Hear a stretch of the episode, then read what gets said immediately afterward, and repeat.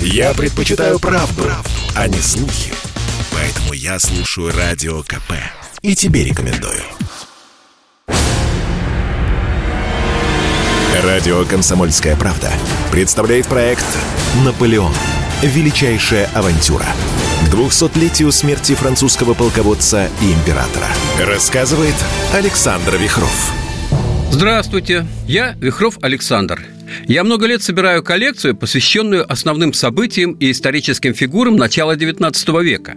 Одному из главных персонажей того времени посвящена моя недавняя книга с названием «Наполеон. Жизнь и судьба». И этот наш проект на радио «Комсомольская правда» обращен к личности императора французов. В конце предыдущего выпуска мы оставили Наполеона в объятиях его молодой жены. Конечно, ее сравнивали с Жозефиной. Главная разница между женами была в характере и образовании – Жозефина держалась свободно и уверенно.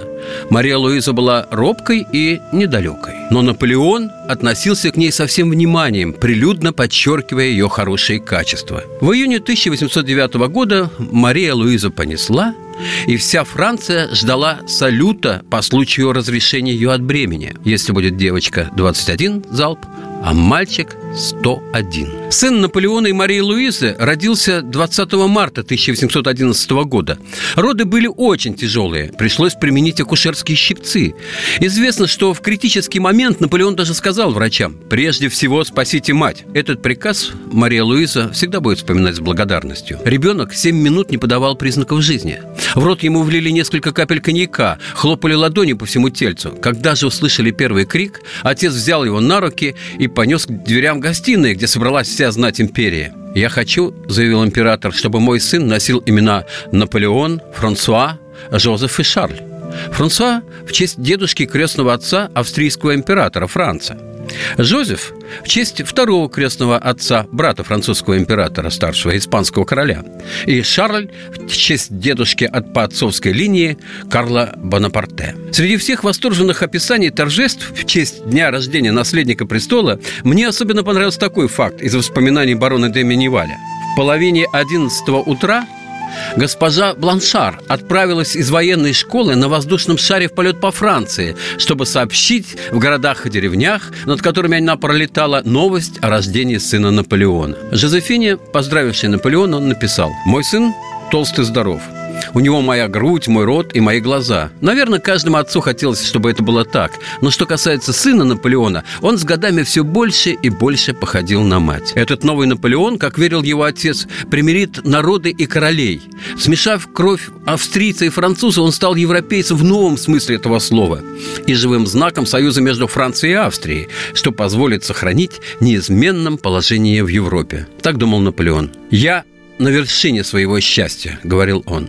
Однако эти годы от появления наследника до решения начать новую войну Наполеон находился не в спокойствии. Я чувствую, что меня несет какой-то цели, мне неизвестной. Но как только я ее достигну, как только меня не будет больше вести в высшее предназначение, одного атома хватит, чтобы меня изничтожить. До той поры все человеческие силы ничего не смогут со мной сделать. Дни мои сочтены. Появился на свет наследник, и тут впервые в словах Наполеона появляется предчувствие конца – а в стране тем временем все больше и больше давит на народ диктатура. Преследуется любой намек на критику. Больше трех тысяч государственных преступников сидят в тюрьмах без суда и следствия только потому, что где-то высказались нелицеприятно об императоре или из-за антиправительственных высказаний в частной переписке. Есть многое, что по большому счету может беспокоить правителя огромной империи. Не очень ладится с континентальной блокадой Англии. Сам Наполеон, вопреки своим же запретам, даже выдает некоторые лица лицензии на ввоз из Англии нескольких видов сырья и красителей, которые оказываются незаменимыми. Он ужесточает условия, накладывает на все колониальные товары 50% таможенный сбор в государственную казну. Одновременно дает приказ повсеместно сжигать английские шерстяные изделия. Но надо ли рассказывать, что это дает только новые возможности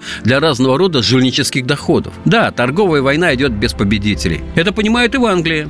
Там оппозиция все громче выступает против торговой войны. При этом мирные предложения Наполеона отклоняются. Причиной или же следствие британского упорства в том, как идет война настоящая в Испании. 250 тысяч французских солдат так и не могут вытеснить 30-тысячную армию Веллингтона, потому что вместе с англичанами отряды беспощадных партизан. Конфликт между императором и папой римским только увеличивает сопротивление. В Испании Наполеон воспринимается однозначно. Он проклятый главой католической церкви, он исчадие ада. И поэтому каждый убитый там, в Испании, француз – богоугодный поступок. Наполеон в который раз разочарован своими братьями-королями. Жозеф, испанский король, ну, никакущий. Наполеон отбирает у него четыре провинции и ставит там управляющими генералов. Братец Луи король голландский, еще больше отличился. Наполеону пришлось забрать у него часть земель. С оставшейся территории он велел собирать пошлину в пользу Франции. И тут у Луи взыграла гордость. Он не выдержал такой опеки. Он отрекся от престола в пользу своего младшего сына и ночью уехал из бывшего королевства неизвестно куда. Сыщики находят его в Австрии, в полной меланхолии. Луи живет там анонимно, пишет стихи, уже три тома, где описывает историю своей любви, которая была уничтожена венценосным братом. Ведь это же он приказал жениться на нелюбимой, на Кортензии, дочке Жозефины. Жозеф тоже просится из Испании в свой замок, но брат-император помнит, как тот фрондировал ему в Париже и заводил знакомство с его врагами. Жозефу предписывается в армию командовать какой-то малозначительной частью. Братец Жером весь в любовных приключениях. Сестрица Полина тоже. От сестры Каролины и ее муженька Мюрата вообще можно многого чего ожидать. Элиза, великая герцогиня Тосканская, занимается саморекламой. Целое издательство завела, чтобы рассказывать о своих парадах и охотах. Всей Европе это ни к чему знать пытался одернуть ее Наполеон. Бернадотт же в качестве наследного принца Швеции написал Наполеону письмо уже почти как равному, на что тот ему приказал ответить, что император не вступает в переписку с корнпринцами. Еще одна пощечина переводит Бернадотта в заклятые враги. Наполеон знает, что и среди его окружения есть немало таких, кто мечтает о собственном величии и независимости. Мне не следовало раздавать короны ни Мюрату, ни братьям, но, чтобы поумнеть, надо время. Иммигрантам я зря вернул их поместье. Надо было перевести их в государственные, а самим дать по небольшой ренте. Я не люблю этих людей прежней закваски. Их легкий стиль жизни не совпадает с тяжким ритмом моей. Да, тяжела ты, как шапка Мономаха императорская корона. Что французская, что российская. Особенно, когда их обладатели занимают соперничество в господстве над миром. В Петербурге с тревогой следят за тем, как в Великом герцогстве Варшавском внедряется французский гражданский кодекс. Евреям были дарованы политические права, а крепостные крестьяне получали свободу. Ясно, что принципы равенства распространить дальше, на Русь, губительны для здешнего дворянского миропорядка, построенного на крепостничестве. Собственные крестьяне потребуют свободы. Дворянство настаивало, чтобы Александр восстановил Польшу во главе с собой. Его призывали отказаться от враждебных принципов. Его обвиняли в профранцузских настроениях и даже предательстве. Английский историк Винсент Кронин приводит в своей книге слова сановника из окружения царя. «Ваше Величество, если вы не перемените своих принципов, вы закончите, как и ваш отец, удавкой». К этому времени Александр уже отправил ссылку своего либерального советника Спиранского, который так понравился Наполеону во время встречи императоров. Предполагавшиеся реформы свернули. Царь постепенно сдавался. Были сделаны первые тайные шаги к союзу с Англией. Планировалось нападение на Варшаву. Но Наполеон вел туда свои войска раньше. После этого Александр запросил себе кусок Польши с полумиллионным населением. А Наполеон уже отдал России часть бывшей австрийской провинции Галиции за помощь, хоть и минимальная, против Австрии. Новые притязания привели французского императора в ярость. 15 августа 11 года на приеме в Тюльри в честь собственного дня рождения Наполеон эмоционально объяснялся с русским послом Александром Куракиным. Даже если ваши армии будут стоять на высотах Монмартра, я не уступлю ни пяди Варшавы, ни деревеньки, ни мельницы. Вам известно, что у меня 800 тысяч солдат. Вы рассчитываете на союзников? Где они? Вы мне напоминаете раненых в голову зайцев, которые бегут, сломя голову в поисках укрытия. Наполеон понял, что Александр сделал поворот кругом.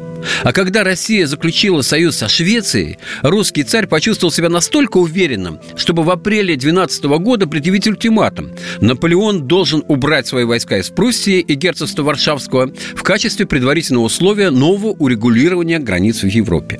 Жестко, Наполеон стремился сохранить герцогство Варшавское, потому что считал его важным элементом сохранения длительного мира в Европе.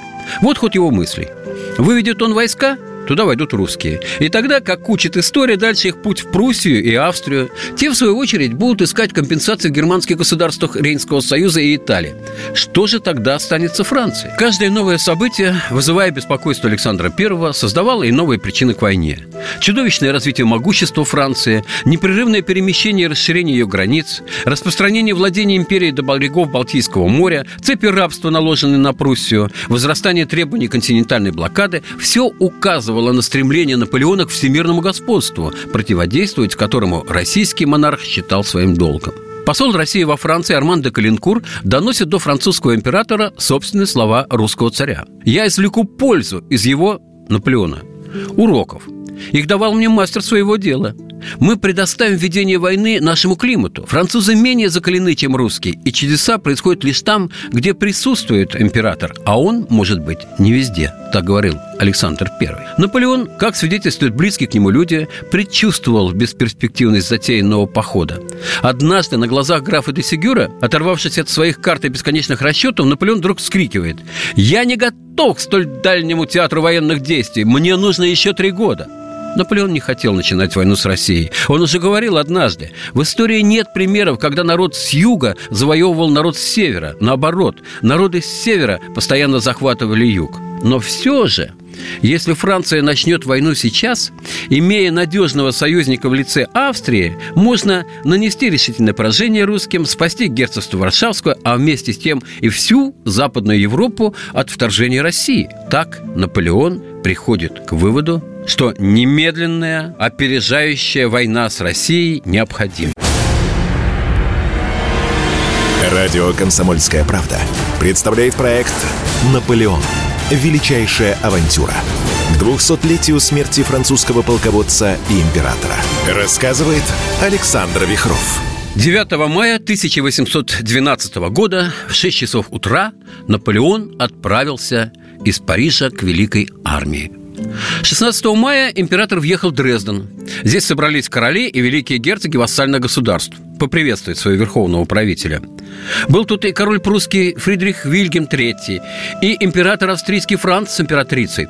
В его присутствии все они, включая его тесть, императора австрийского, стояли с обнаженными головами. Один Наполеон был в своей знаменитой треуголке – Обращался Наполеон с ними довольно благосклонно, а с их стороны лесть на этот раз была такой непомерной, безудержной, что в разгаре этих торжеств кто-то вслух высказал уже нечто вроде гипотезы о божественной природе всемирного завоевателя. Такого триумфа Наполеону не приходилось испытывать никогда. Из Дрездена Наполеон поехал в Познань польское дворянство приветствовало его с большим энтузиазмом. На этот раз, в самом деле, они могли надеяться на восстановление Польши в старых пределах или, по крайней мере, на отторжение от России, Литвы и Беларуси. Но весь уже охваченный военными заботами император был не очень доволен разряженной и завитой шляхтой, демонстрирующей свою преданность и обожание. Господа, я бы предпочел видеть вас в сапогах со шпорами, саблей на боку. По образцу ваших предков, при приближении татар и казаков, мы живем в такое время, когда следует быть вооруженными с ног до головы и держать руку на рукоятке шпаги. Польские дворяне поспешили принять эту речь императора за приветствие. Благовоспитанностью Наполеон никогда не блистал, а особенно когда шел походом. 22 июня уже в Литве Наполеон подписал свой приказ по Великой армии. Солдаты, Вторая польская война началась. Первая кончилась под Фридландом и Тильзитом. В Тильзите Россия поклялась на вечный союз с Францией и войну с Англией. Ныне нарушает она свои клятвы и не хочет дать никакого объяснения своему странному поведению, пока французские орлы не возвратятся за Рейн, передав во власть ее союзников наших. Рок влечет за собой Россию. Ее судьба должна совершиться. Не считает ли она нас изменившимися? Разве мы уже не воины аустерлицкие? Эта прокламация своим тоном напоминала прежнее воззвание Наполеона. Он такими обыкновенно открывал военные кампании. Но эта же прокламация являлась и своего рода объявлением войны России. Никакого другого, обычно принятого в международных отношениях, официального объявления войны не было. Россия ставит нас перед выбором – бесчестие или война. Выбор не может вызвать сомнений. Пойдем же вперед. Перейдем Неман и внесем войну в русские пределы. Вторая польская война, подобно первой, прославит французское оружие. Но мир, который мы заключим, будет прочен. И положит конец 50-летнему кичливому влиянию России на дела Европы. Наполеон при подготовке к войне с Россией сосредоточил огромные людские и материальные ресурсы. Ставка делалась на численный перевес своей армии и скоротечную кампанию с генеральным сражением недалеко от границы. А победив, можно будет тут же подписать выгодный для себя мирный договор. Одно из преимуществ его империи и системы союзов – то, что солдат для Великой армии поставляла не только Франция, но и другие подконтрольные ей страны. Для кампании в России ему удалось собрать почти 600 тысяч человек – на тот момент это была самая многочисленная армия за всю историю. В нее входили представители 20 наций. Французы составляли около половины. Против России вместе с Францией воевали ее союзники и вассальные государства. Австрия, Пруссия, Швейцария, Герцогство Варшавское, Испания, Королевство Италии, Неаполитанское королевство и Рейнский союз, включавший 37 немецких государств. В ночь с 23 на 24 июня французские корпуса начали переправу через Неман. Франсуа Мерсье, военный медик, находился в этот момент рядом с Наполеоном. Вот прочитаю несколько абзацев из его воспоминаний. В трехстах шагах от реки на самом возвышенном пункте белела палатка императора – а вокруг нее все окрестные холмы, все склоны берега и все долины были усеяны десятками тысяч людей и лошадей. Как только первые лучи солнца озарили проснувшуюся землю, вся эта огромная колеблющаяся масса народа в военных доспехах пришла в движение и, получив соответствующий приказ, начала двигаться по направлению к только что наведенным мостам, разбившись на три колонны. Наполеон взирал на это зрелище бинокль с вершины холма, на котором была разбита его походная палатка. Читаем дальше. Вид этой огромной армии – Легкость, с которой она переходила неприятельскую границу, не встречая при этом ни малейшего сопротивления со стороны русских, наполняли радостью сердце французского императора. Эта радость отражалась и на его лице, обыкновенно таком беспристрастном. Можно было даже расслышать, как он сам принимался напевать новую арию Орландо, под звуки которой продефилировала гвардия. Наконец, когда часть полков уже перешла реку, Наполеон спустился с холма и пожелал сам поскорее вступить ногой на русскую территорию. Перейдя мост, он в течение некоторого времени оставался еще на берегу реки, стараясь ободрить своими взглядами солдата. А те с энтузиазмом приветствовали своего императора обычными криками. Когда солдаты оказались на русском берегу, они растерянно остановились. Они ожидали, что их встретит артиллерийский огонь, а тут ни выстрела и ни одного человека – когда передовой отряд дошел до первой деревни, увидели только свежее пепелище и снова ни одной души. В Вильно, где находилась ставка Александра I, о вторжении узнали 24 июня поздно вечером.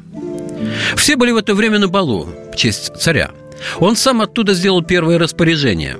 Приказ по армии заканчивался так – не нужно мне напоминать вождям, полководцам и воинам нашим об их долге и храбрости. В них издревле течет громкая победами кровь славян. Воины, вы защищаете веру, отечество, свободу. Я с вами, на зачинающего Бог. На другой день император Александр I направил к Наполеону министра полиции генерала-адъютанта Балашова с письмом. Начиналось это письмо с обращения. «Государь, брат мой, и содержал ответ на французскую ноту с объявлением войны. А заканчивалось письмо таким обращением. «Ваше Величество, еще имеете возможность избавить человечество от бедствий новой войны». Историк Николай Шильдер добавляет, что посланцу было поручено подтвердить Наполеону еще словесно, что если он намерен вступить в переговоры, то они могут начаться сейчас – с одним, но непременным условием, то есть чтобы армии его отошли за границу – в противном случае русский император давал слово, что пока хоть один вооруженный француз будет находиться в России, он не скажет и не выслушает ни одного слова о мире. Александр I, подавая письмо, заметил еще Балашову. Хотя, впрочем, между нами сказать, я и не ожидаю от этой присылки прекращения войны, но пусть же будет известно Европе и послужит новым свидетельством, что начинаем ее не мы. Принят же посланец царя был Наполеоном через пять дней. Лишь после того, как французская армия вошла в Вильну. Ну, такие игры были свойственны Наполеону. Аудиенция состоялась в том же самом доме, откуда Балашова отправлял к нему император Александр I. Но это тоже, конечно, было сделано явно на показ. Вот реплики Наполеона из жаркого разговора с Балашовым. Мне жаль, что у императора Александра дурные советники. Чего он ждет от этой войны? Я уже овладел одной из его прекрасных провинций, даже еще не сделав ни одного выстрела, и не зная, ни он, ни я, почему мы идем воевать. В моей коллекции есть памятная медаль. На лицевой стороне профиль французского императора в лавровом венке. На обороте Наполеон, принимающий от двух поляков ключи и щит. На обрезе надпись «Взятие Вильны 28 июня 1812 года». Наполеон, очевидно, посчитал этот день знаковым. Но для взятия Вильны, однако, героизма никакого не потребовалось. Великая армия, пройдя походным маршем до главного города Литвы, заняла его без боя. Я сделал большие приготовления, и у меня в три раза больше сил, чем у вас. Я знаю так же, как и вы сами, может быть, даже лучше, чем вы, сколько у вас войск. У вас пехоты 120 тысяч человек, а кавалерии от 60 до 70 тысяч. Словом, в общем, меньше 200 тысяч. У меня втрое больше. Это правда. У Наполеона в объединенной армии находилось, по современным подсчетам, 628 тысяч человек. В русской армии на западной границе было не более 220 тысяч. Я не знаю Барклая де Толли, но судя по началу кампании, я должен думать, что у него военного таланта немного – Никогда ни одна из ваших войн не начиналась при таком беспорядке. Да, русским войском командовали генералы, которых уже не раз били Наполеон и его маршалы. Сам он считал, что у русских нет ни одного отдельного полководца, кроме князя Багратиона. И в Европе о русских генералах все имели такое же мнение. Ну, что тут скажешь? Русская армия отступала, потому что иначе сделать было ничего невозможно. Превосходство противника в силах было более чем очевидно. Со времени Петра I, с того времени, как Россия европейская держава, никогда враг не проникал в ваши пределы. А вот я в Вильне. Я завоевал целую провинцию без боя. Уж хотя бы из уважения к вашему императору, который два месяца жил в Вильне со своей главной квартирой, вы должны были бы ее защищать. Чем вы хотите воодушевить ваши армии? Или, скорее, каков уже теперь их дух? Я знаю, о чем они думали, идя на Аустерлицкую кампанию. Они считали себя непобедимыми. Но теперь они наперед уверены, что они будут побеждены моими войсками. Вот в этом-то французский император ошибался. Ему надо усиливать натиск, но он не хочет быть опрометчивым. Войска ожидают приказа вступить в сражение, а оно никак не может начаться. Привычная тактика не действует. Как же он может спланировать окружение армии, которая постоянно исчезает на пространствах огромной страны? Радио «Комсомольская правда» представляет проект «Наполеон. Величайшая авантюра» к 200-летию смерти французского полководца и императора. Рассказывает Александр Вихров. Когда Александр I понял, что война с Францией неизбежна, он стал приводить свою страну в состояние боеготовности. С 1810 года развернули работы по реформированию армии, которая действительно была в Европе далеко не лучшей, и не только из-за своих генералов. А примером для России стала Великая армия Наполеона. Как бы не ненавидели корсиканского выскочку, а приходилось и тут признавать его новаторство. За короткое время русская армия получила новые уставы, новую структуру управления и даже новую форму. Все по французским образцам. Основой полевой армейской системы стала пехотная дивизия из четырех пехотных полков, двух егерских и артиллерийской бригады. Провели модернизацию вооружения. Назначенный военным министром Барклай де Толли, отличившийся в недавней войне со Швецией, составил план действий для войны с Францией. Цитирую. Случае вторжения в Россию следует искусным отступлением заставить неприятеля отдалиться от операционного базиса, утомить его мелкими предприятиями и завлечь внутрь страны, а затем с сохраненными войсками и с помощью климата подготовить ему хотя бы за Москвой Новую Полтаву. Ну, Полтаву, имея в виду Полтавскую битву, когда Петр I разбил шведскую армию в Северной войне – то есть план Барклая был таков. Затягивание противника вглубь с выигрышем по времени до достижения равенства сил, а затем перейти в наступление, возвращение к границам и перенос военных действий в Западную Европу. Барклай исходил из реальности – Французская армия много больше по численности и возглавляет ее незаурядный полководец. Нельзя дать ему разбить русские войска в генеральном сражении, как предполагал сам Наполеон, недалеко от границы. Всего с 10 по 12 год в русском штабе были разработаны 40 стратегий войны против Наполеона. Ну, конечно, лучше уж пусть не пригодятся, чем остаться без плана. Однако стратегию Барклая де Толли не приняли. Посчитали слишком пессимистичной. Вот дела – Сколько раз были биты, и при этом всегда рассчитывали на оптимистичный вариант. Но в ходе войны очень быстро подтвердилась правота военного министра. Но план Наполеона мы знаем. Короткая кампания, разбить противника как можно быстрее. Он писал императрице Марии Луизе, «Я думаю, через три месяца все будет кончено». На первоначальные операции Наполеон отводил один-два месяца, остальное время преследовать оставшиеся войска, захватить как можно больше территории и заключить на барабане мирный договор на своих условиях. Наполеон мог ударить, как он сам выражался, по голове, по ногам и в сердце. Головой был Петербург, но это далекий по отношению ко всей России город. Ногами был Киев, великий город на юге, а сердцем была Москва, старая столица, и стратегически это лучшее место для удара. Наполеон еще пытался разгадать замыслы царя Александра и его штаба. Но русские отступали. Жара и расстояние приводят к тому, что великая армия тает. Французские обозы не поспевают, не хватало еды солдатам и корма лошадям. Крестьяне жгли собранные урожаи и уходили в леса. Французам приходилось создавать мобильные отряды и грабить села вдалеке от своего расположения. Многие не возвращались. Дубина народной войны уже приходила в действие. Отставшие, дезертиры и мародеры уже исчислялись тысячами. Некоторые из них объединялись в шайки, выбирали себе атаманов и становились разбойниками, которые не щадили и бывших товарищей по оружию. Те же, кто оставался под знаменами Великой Армии, бедствовали. В мемуарах одного ветерана, сержанта, есть такое свидетельство. Больше четырех месяцев мы бросали четыре горсти муки в котелок с водой и ели этот клей почти без соли. Всех нас, от офицера до солдата, мучила страшная болезнь – дизентерия.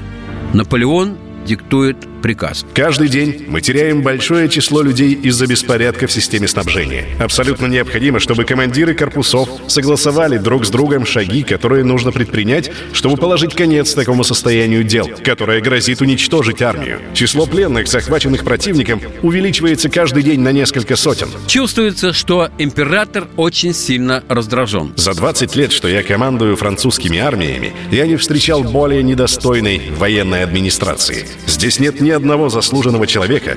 Здесь всем не хватает способностей и знаний. Наполеону приносят листовки, которые подброшены в расположение авангардных частей.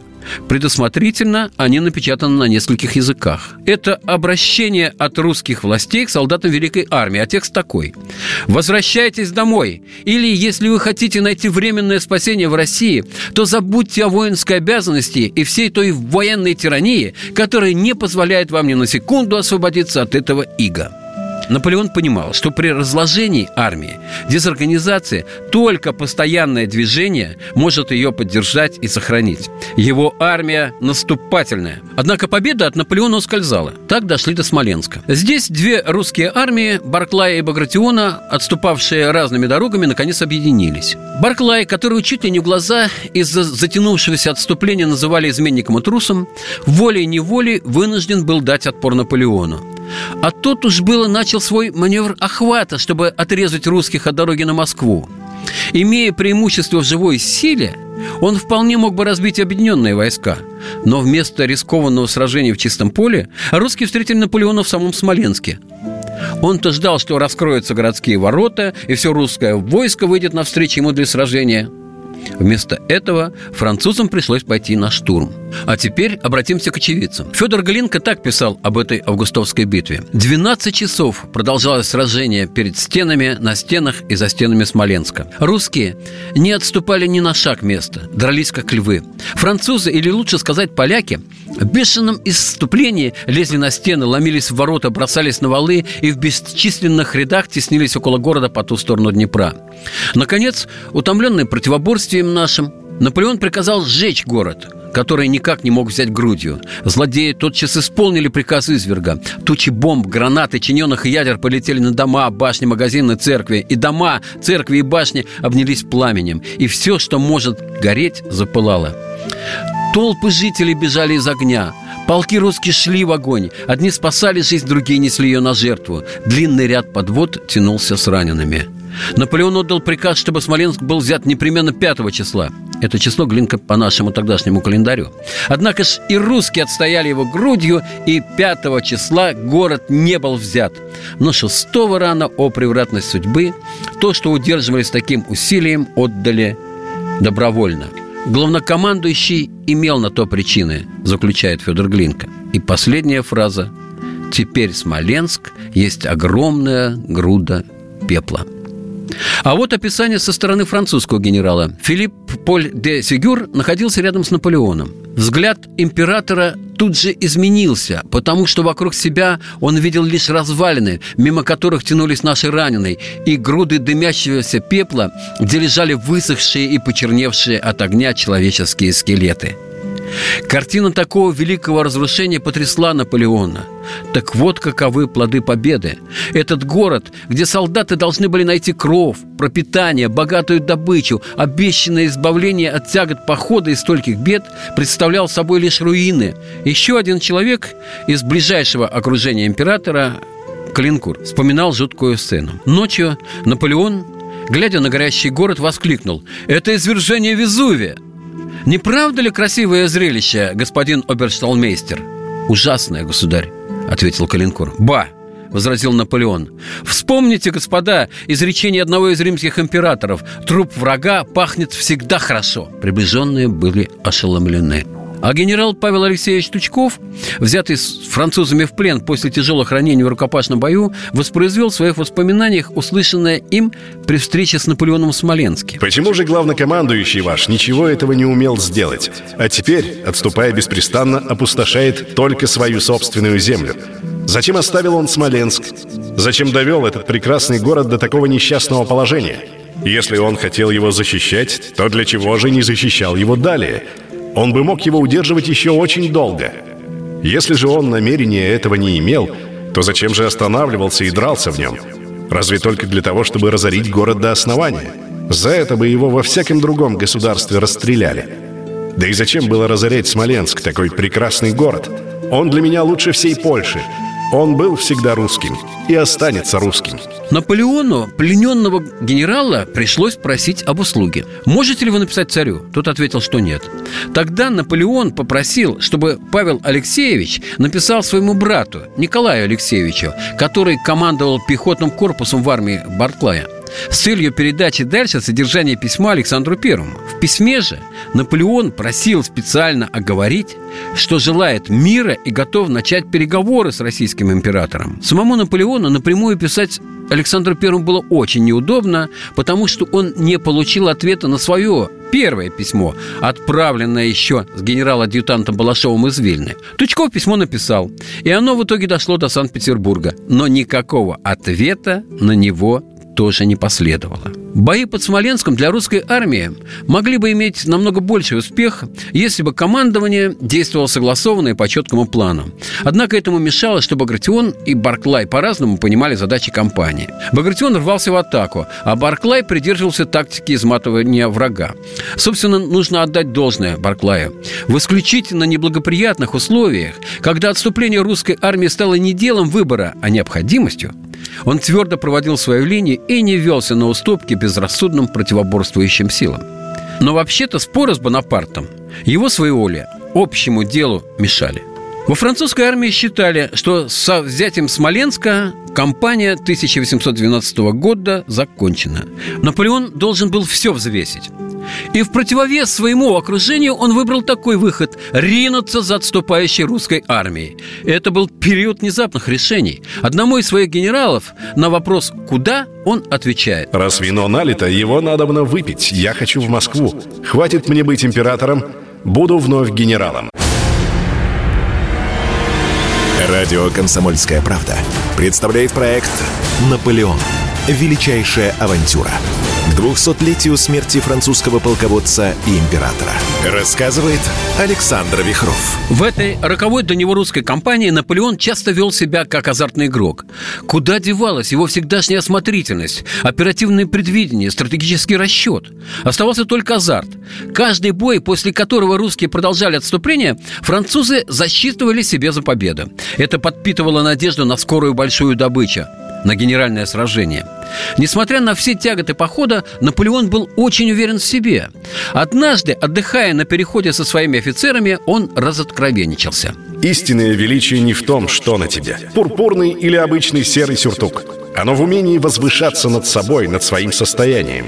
У меня хорошее место – управлять империей – я мог бы жить в свое удовольствие, наслаждаться жизнью в столице, но, как видите, я воюю, я веду вместо этого войну во славу Франции за будущее счастье всего человечества. Видите, я среди вас, торчу на этом биваке, участвую в сражениях. Меня тоже, как и любого другого, может сразить пуля – но я умею возвыситься над собой, над своим состоянием. Каждый должен делать это независимо от поста и своего положения. Вот в чем заключается величие. А вот Александр I, надо отметить, в обращении к своему народу говорил так. «Наша цель – разгром тирана, который хочет уничтожить весь мир». А ведь совсем еще недавно императоры писали друг другу с обращением «Государь, брат мой». Но вернемся на войну. Овладение Смоленском явилось для французов крупным успехом. Значение этого города было огромно. Здесь скрещивались все дороги, ведущие из глубины России на запад. Отсюда вся территория до Москвы была ровной, открытой поверхностью. Можно маневрировать большими массами войск. У русской армии здесь не было тыловых баз. Все приходилось доставлять издалека. Светлейший князь Михаил Илларионович Голенищев-Кутузов, когда узнал о падении Смоленска, сказал в раздумье «Ключ к Москве взят». Через несколько дней Кутузов возглавит объединенные русские войска – но личность он, несомненно, легендарная. В молодости ему дважды прострелили голову, и, к удивлению, он не только выжил, но и смог продолжить воинскую карьеру. Правый глаз ему выбила турецкая пуля в Крыму, когда ему было 28 лет. И после этого он сумел отличиться в десятках сражений. Про роль Кутузова при штурме Измаила Суворов сказал так. «Он шел у меня на левом крыле, но был правой рукою». Но, однако, со времени взятия Исмаила прошло больше 20 лет – и Кутузову было уже больше к 70. Старая вдова, так называл его Наполеон, еще со времени разгрома Новостерлица. Узнав о назначении, Наполеон сразу сказал, что Кутузов не будет продолжать линию на отступление, которую так осуждает общественное мнение России. Да и Кутузов отдавал себе отчет, что его назначение на высокий пост состоялось в надежде, что будет дано генеральное сражение. Этого требовали все, и царь, и дворянство, и армия, и народ. Такое сражение, первое при командовании Кутузовым, он решил дать у Бородино – Объезжая войска накануне битвы, Кутузов обратился к своим воинам. Вам придется защищать землю родную, послужить верой и правдой до последней капли крови. Русские полки перед сражением с церковным пением обнесли чудотворной иконой Смоленской Божьей Матери – вывезенные из оставленного города. Граф де Сигюр вспоминал, что это шествие наблюдали из штаба Наполеона. Они могли видеть, как Кутузов в окружении самых высокопоставленных лиц духовного и военного звания расположился в центре процессии. А в лагере Великой Армии Наполеон выставил перед войсками только что доставленный из Парижа портрет своего сына. Развернув упаковку, он позвал дежурных офицеров и генералов, ожидавших его приказов. «Господа», — сказал он им, — «если бы моему сыну было 15 лет, Поверьте, он был бы здесь, среди стольких смельчаков, собственной персоной, а не на портрете. Он велел установить портрет снаружи на стуле, чтобы офицеры и солдаты гвардии могли его видеть. Портрет оставался там весь день. Однако вечером, перед обходом лагеря, что Наполеон всегда делал перед сражениями, он остановился перед портретом и сказал «Уберите его». Ему еще слишком рано присутствовать на поле боя. Через неделю этот портрет висел уже на стене спальне русского императора в московском Кремле. Поздно вечером войскам было зачитано воззвание Наполеона. Солдаты, вот сражение, которого вы так долго ждали. Победа зависит от вас. Она нужна нам. Она даст нам все нужное. Хорошие зимние квартиры и скорое возвращение в Отечество. Действуйте так, как действовали вы под Аустерлицем, при Фридланде, Витебске и под Смоленском. И пусть самые дальние потомки ваши с гордостью будут помнить сегодняшнюю доблесть, да и скажут о каждом из вас. Он был в великой битве у стен Москвы. Наполеон по натуре был педантом. И это качество особенно проявлялось при планировании военных операций. Он тщательно изучал все источники, чтобы собрать как можно больше информации о вражеской армии и любых сопутствующих обстоятельствах. Сбор разнообразных данных о противнике сопровождался изучением карт. Все это он держал в голове. Так рождались сценарии будущих сражений, причем с разными вариантами развития ситуации, включая и наихудшие для своих войск. Нет человека трусливее меня при обдумывании военного плана. Я преувеличиваю все опасности, испытываю самую мучительную тревогу, что, впрочем, не мешает мне казаться очень спокойным перед окружающими. Я тогда как женщина в родах, но только что я принял решение, я все забыл забываю, кроме того, что может мне дать успех. В Бородинской битве французский император лично командовал Великой армией. Однако, как свидетельствует тот же генерал Десигюр, в этот день Наполеон не был похож на себя прежнего. Читаем у Сигюра. Временами он только делал рукой жест, выражавший печальную покорность, когда приходили докладывать о потере лучших генералов. Иногда он вставал, но, сделав несколько шагов, снова садился. Все окружающие, привыкшие видеть его при таких важных событиях спокойно деятельным, а здесь, встречая тяжелую, неуверенную бездеятельность, смотрели на него с изумлением. Видимо, страдающий, Опустившийся, он не сходил со своего места и вяло давал приказания, обводя мутным взглядом совершавшиеся перед ним ужасы, как будто его не касавшиеся. В мировой истории еще не было столь ожесточенной схватки, когда за 12 часов непрерывных боев потери обеих сторон составили в совокупности около 100 тысяч человек. Известны такие данные.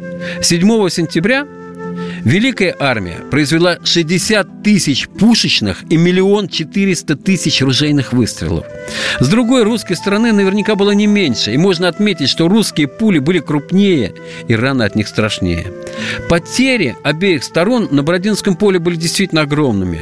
В русской армии насчитывалось 55 тысяч убитых и раненых, во французской от 30 до 50. Подсчитать точно историки не смогли. Документы Великой армии пропали при отступлении. Кутузов рассчитывал возместить потери новыми пополнениями, но Наполеон это уже сделать по определению не мог. Да и лошадей на Бородинском поле погибло множество. А вообще лошади в то военное время были очень ценным ресурсом, может быть, даже ценнее, чем людской состав армии. На них передвигалась кавалерия, они тащили орудия, были запряжены в обозы с продовольствием. За всю русскую кампанию Великой армии было потеряно более 200 тысяч лошадей, о чем Наполеон очень сильно жалел. Их явно не хватило для кампании последующих следующих лет. Наполеон назвал происходившее в тот день при Бородине битвой гигантов. Из всех моих сражений самое ужасное то, которое я дал под Москвой. Французы в нем показали себя достойными одержать победу, а русские стяжали право быть непобедимыми. Из 50 сражений мною данных в битве под Москвой выказано наиболее доблести и одержан наименьший успех. Кутузов же в первом донесении Александру Первому писал – Место баталии нами одержано совершенно, и неприятель ретировался тогда в ту позицию, в которую пришел нас атаковать. Получив такие известия, Петербург бурно праздновал победу, особенно первые два дня, пока не пришла весть о сдаче противнику Москвы. Тем не менее, главнокомандующий армией светлейший князь Голенищев-Кутузов был произведен фельдмаршалы. Так кто же победил в Бородинской битве? И через 200 лет на этот счет есть разные суждения. Скажем, мне ближе всего мнение авторитетного историка Виктора Михайловича Безотосного. Он считает, что ни один из противников не решил поставленных задач и не добился качественных результатов. Наполеон не разгромил русскую армию. Кутузов не защитил Москву. Но бездоказательно выглядит бытовавшее в советской литературе утверждение, что Наполеон потерпел поражение в этой битве. Инициатива весь день была в его руках. Французы постоянно атаковали, а все их полки и дивизии к концу дня сохранили боеспособность. На направлении главного удара французский император постоянно создавал превосходство во всех видах оружия, особенно в концентрации артиллерийского огня. И это было одной из причин крупных потерь среди русских войск. Кутузов же при явных первоначальных просчетах в расположении частей смог, хотя и очень дорогой ценой, и латая дыры в обороне, перестроить боевые порядки. Русским удалось держать войска в одну линию, из-за чего противник все время был вынужден вести лобовые атаки. Сражение превратилось во фронтальное столкновение. При этом у Наполеона шансы для окончательной победы над армией с такими боевыми качествами, как русская, оказались минимальными и были сведены к нулю. В ночь после сражения Наполеон принимается за письма. Ему нужно срочно застолбить за собой эту победу. Ведь война и победа в ней – это вопрос мнений. И он будет писать только то, что люди должны знать и во что верить. Пишет императрица Мария Луиза, чтобы такая весть быстро разлетелась по Парижу. Это было жаркое дело, но через два часа победа была на нашей стороне. Ага, через два часа. Скоро сказка сказывается. 12 часов, как мы помним, продолжалось сражение – Наполеон пишет своему тестю, императору Австрии. Это ключевые сообщения для всей Европы. По моим оценкам, потери противника составили от 40 до 50 тысяч человек. Мои потери составили от 8 до 12 тысяч убитыми и ранеными. Я захватил 60 пушек и большое количество пленных. Но про манипуляции с цифрами по уменьшению своих потерь это привычно. Этим грешили в своих рапортах обе стороны. Но вот про большое количество пленных это, конечно, полная ложь. Пленных почти нет. Наполеон уже знает, чем сдаваться в плен русские предпочитают смерть. Величайшая авантюра. К 200-летию смерти французского полководца и императора. Рассказывает Александр Вихров.